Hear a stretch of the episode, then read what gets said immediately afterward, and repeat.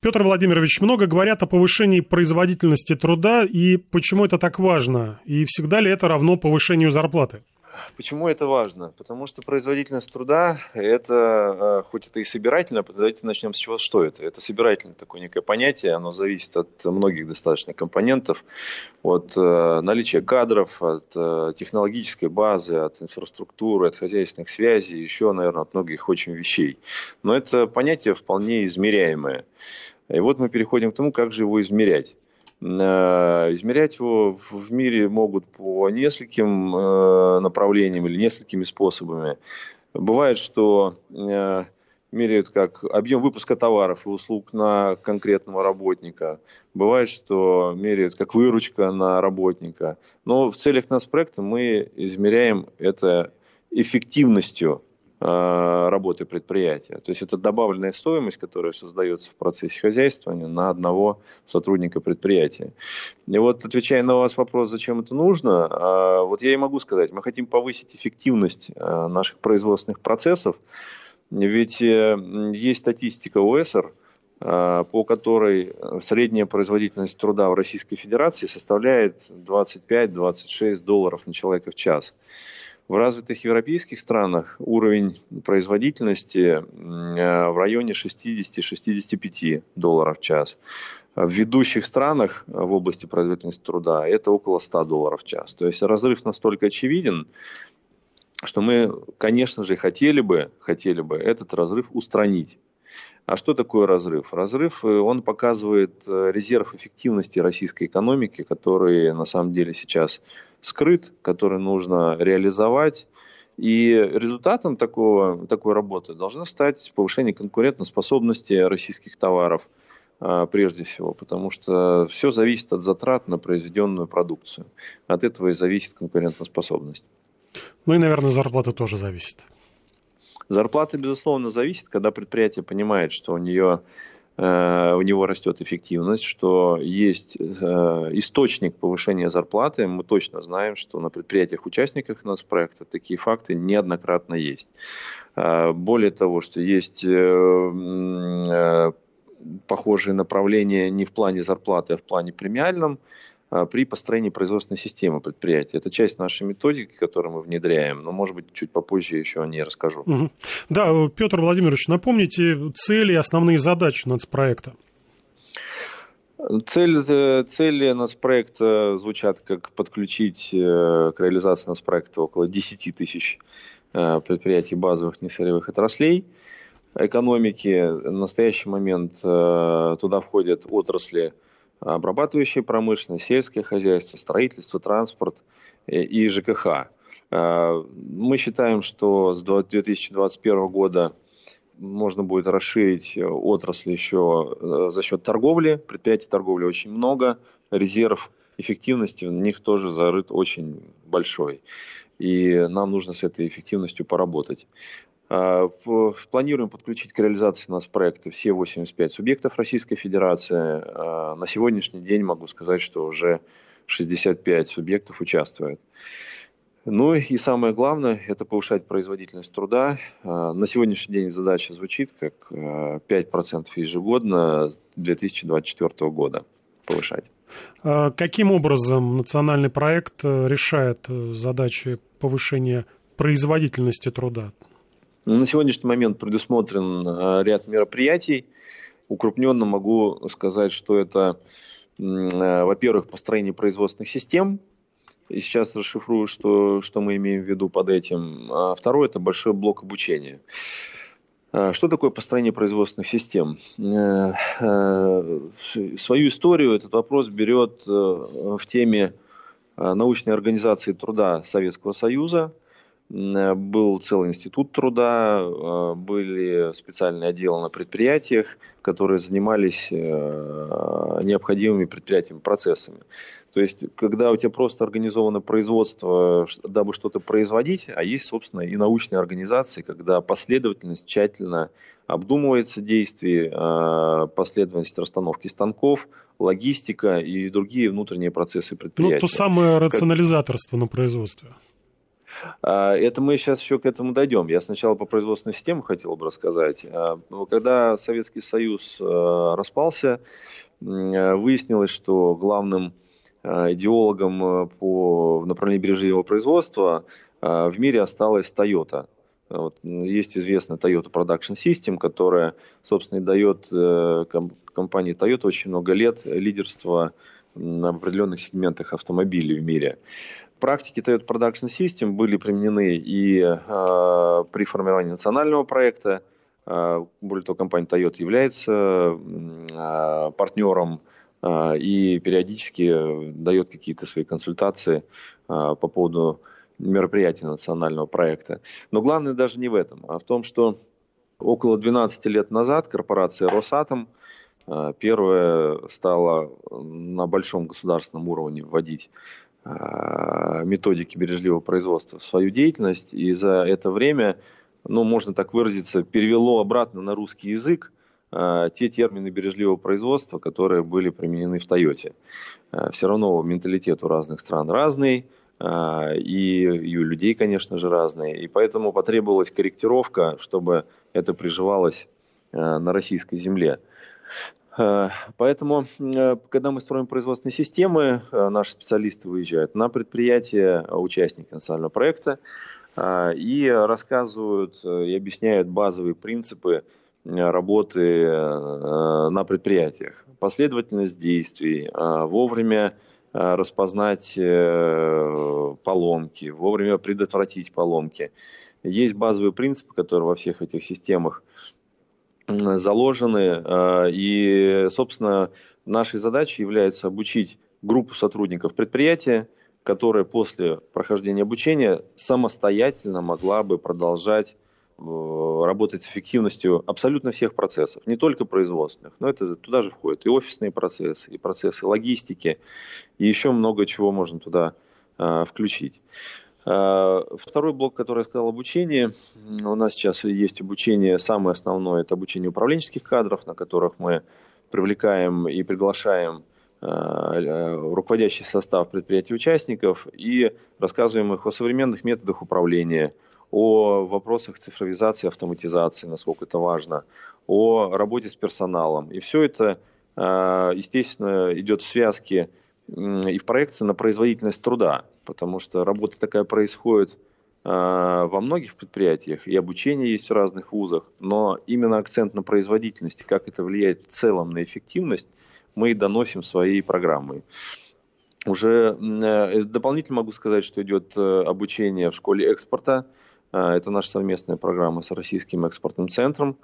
Считаем, что эта программа очень эффективна. Из э, порядка 150 компаний, которые закончили обучение, а, больше 60 заключили новые экспортные контракты. Плюс э, большой в чем? В том, что эти компании никогда раньше не работали с экспортом, и вот теперь у них появилась такая возможность. Они узнали о такой возможности.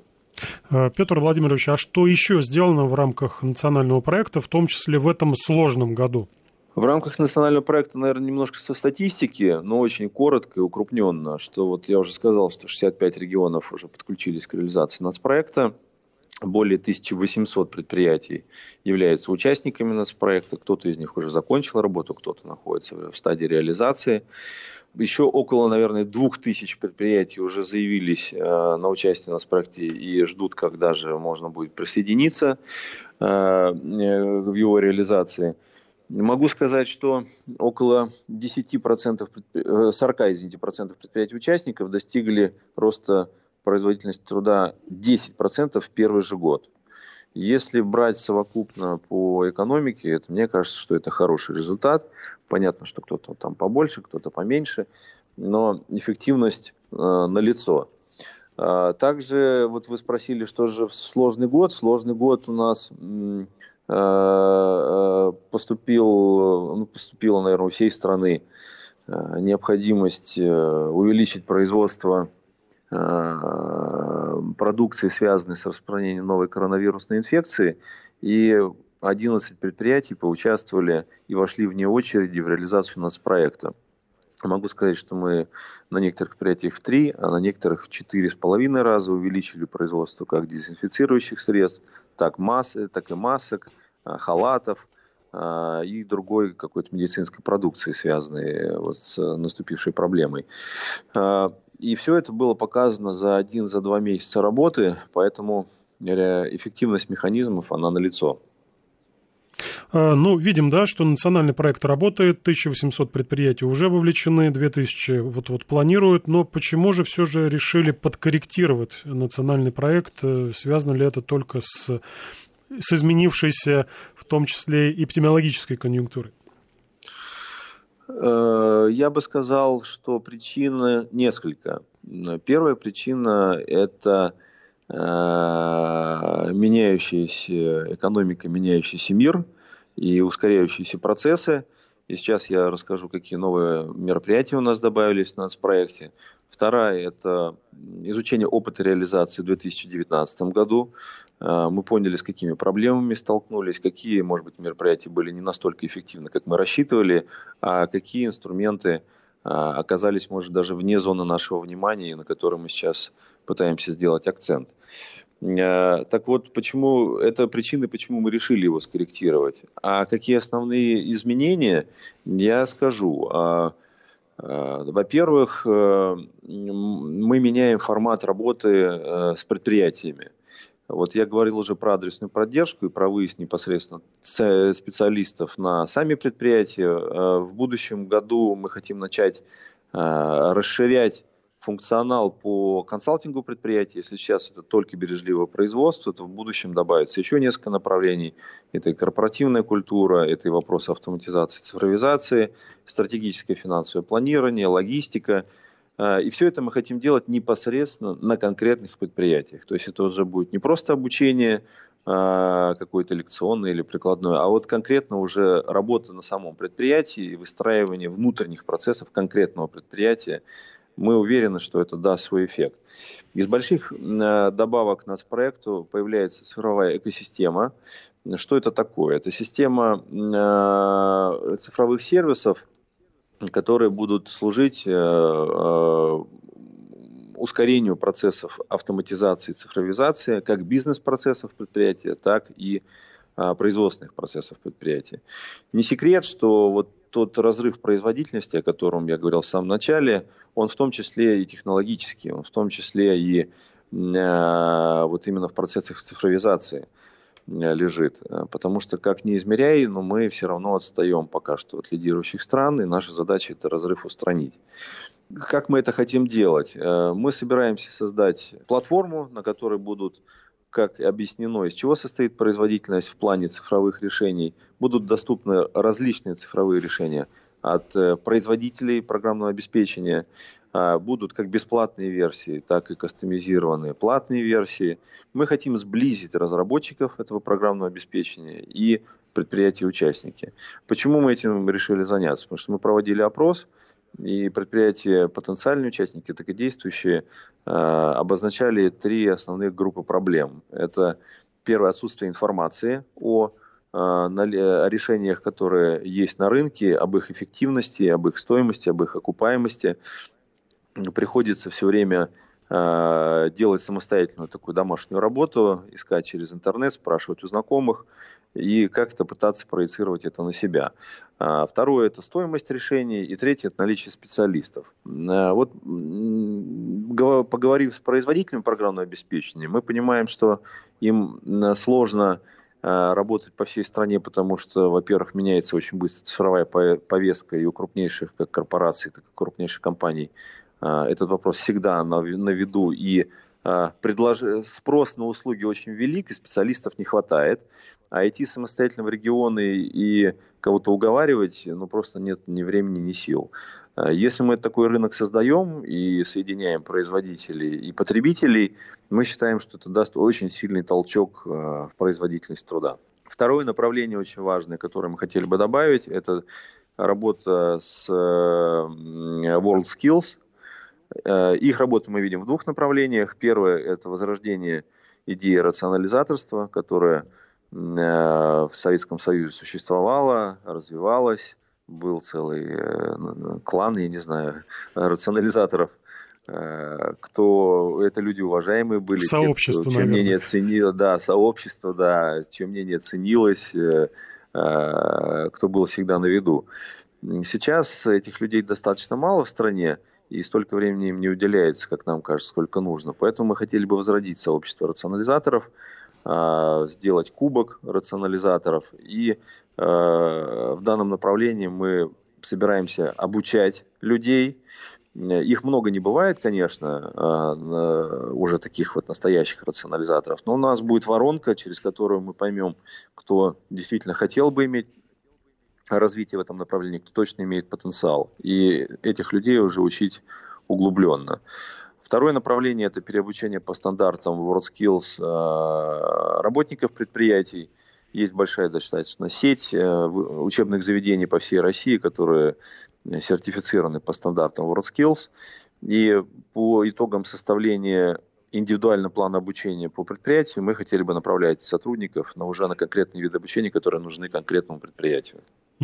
Петр Владимирович, видим мы, да, желание компании через этот национальный проект как-то пересмотреть свое отношение к производительности труда, э, но э, пока цели, на цель не вышли 10 тысяч предприятий, которые подключены к национальному проекту. Как, как компании могут поучаствовать э, вот в этом? Есть совершенно определенные критерии участия. Это принадлежность к базовым несырьевым отраслям, которые я перечислял уже это объем выручки. На сегодняшний день а, годовая выручка должна составлять 400 миллионов рублей и более. А, и на сегодняшний день есть условия не более 25% иностранного капитала в данной компании. Далее предприятие проходит, э, заполняет анкеты, проходит собеседование с федеральным центром компетенций или с региональным центром компетенций, а таких уже создано 42 штуки в регионах. И если э, мероприятия у нас проекта кажутся э, важными для предприятий, интересными и несущими пользу, то заключается соглашение с субъектом Российской Федерации об участии в национальном проекте. И дальше уже весь алгоритм расписан, предприятие понимает, э, что ему делать дальше. К сожалению, мы на сегодняшний день ограничены Э, количеством сотрудников, э, которые могли бы одновременно работать с большим количеством предприятий. Из-за этого у нас образовалась некая очередь. Но вот цифровая экосистема призвана э, снять данные ограничения и позволить посредством цифровой диагностики входить большему количеству предприятий, не, не рискуя попасть в ограничения по сотрудникам. Да, Петр Владимирович, спасибо за разъяснение. Заместитель министра экономического развития Петр Засельский был в нашем эфире, рассказывал об обновленном национальном проекте по повышению производительности труда.